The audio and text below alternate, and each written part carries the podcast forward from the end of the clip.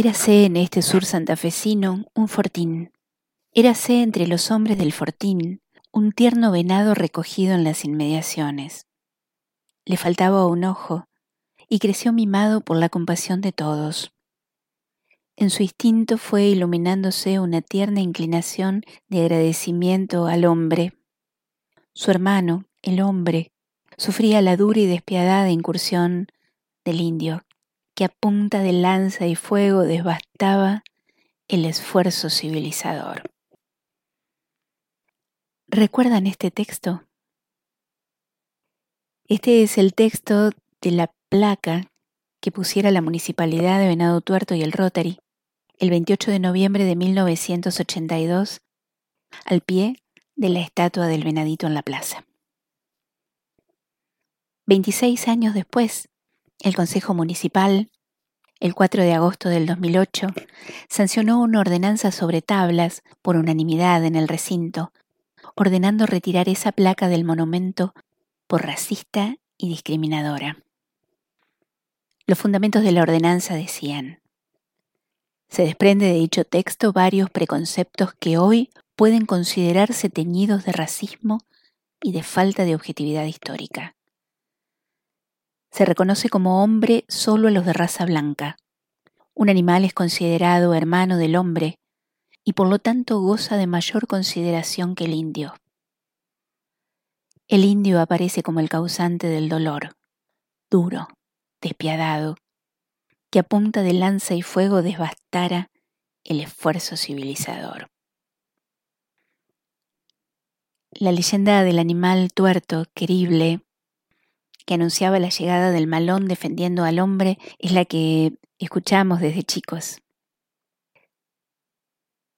Dicen que cuando en 1880 llega Casey a estas tierras, hacen un alto en una laguna, cerca de donde hoy es Christoffersen, y el vaquiano que los acompañaba comenzó a contarles.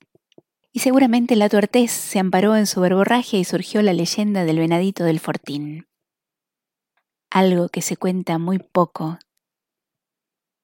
es que dicen que un tal Ignacio Marlo, vaquiano de Pergamino, pasó a la historia porque boleando avestruces y venados un año de mucha sequía, se comió al venadito.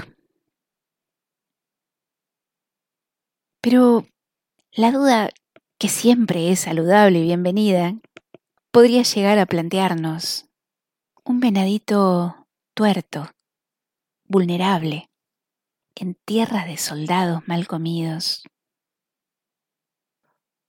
Quizás fue necesaria esa imagen para dulcificar estas tierras de tanta sangre derramada, para borrar el recuerdo de tanta muerte. Bien venía una imagen esa imagen de las leyendas irlandesas donde el venado era el rey de las hadas, un ser sobrenatural que conducía a los hombres a la tierra donde no había penurias ni dolores. Quizás algún hijo de irlandeses, al que su madre le contara esos cuentos, pudiera un día rescatar un venadito para nombrar el pueblo. Pero había quienes hablaban de un indio, del indio tuerto venado, de un indio tuerto, que le decían venado porque venado se le dice en el campo a los que andan hambreados. La laguna de Christoffersen era llamada por los indios Traumatruli, allá por el 1850. Y dicen que hacía referencia a ese indio al que le faltaba un ojo, ermitaño y dicen que en 1837 se llamaban así estos campos. Cuentan que un indio fue tomado prisionero en la cercanía de los Desmochados, la zona de Casilda, y advirtió que el grueso de la indiada al mando de Painé se encontraba en las cercanías del tuerto venado. ¿Y si pudiéramos pensar que en vez del venadito fue un indio? Y que quizás en la plaza hubiera sido más apropiado, más justo, rendirle honor a ese indio tuerto y venado que vivía a orillas de esa laguna azul, en el silencio de la anchura pampeana. Quizás era demasiada barbarie para nuestras pretensiones de civilización. De todas maneras, venado tuerto, con su nombre, pudo escapar a la lógica de ser nominado como tantos otros pueblos en esos tiempos, con nombres de santos o generales.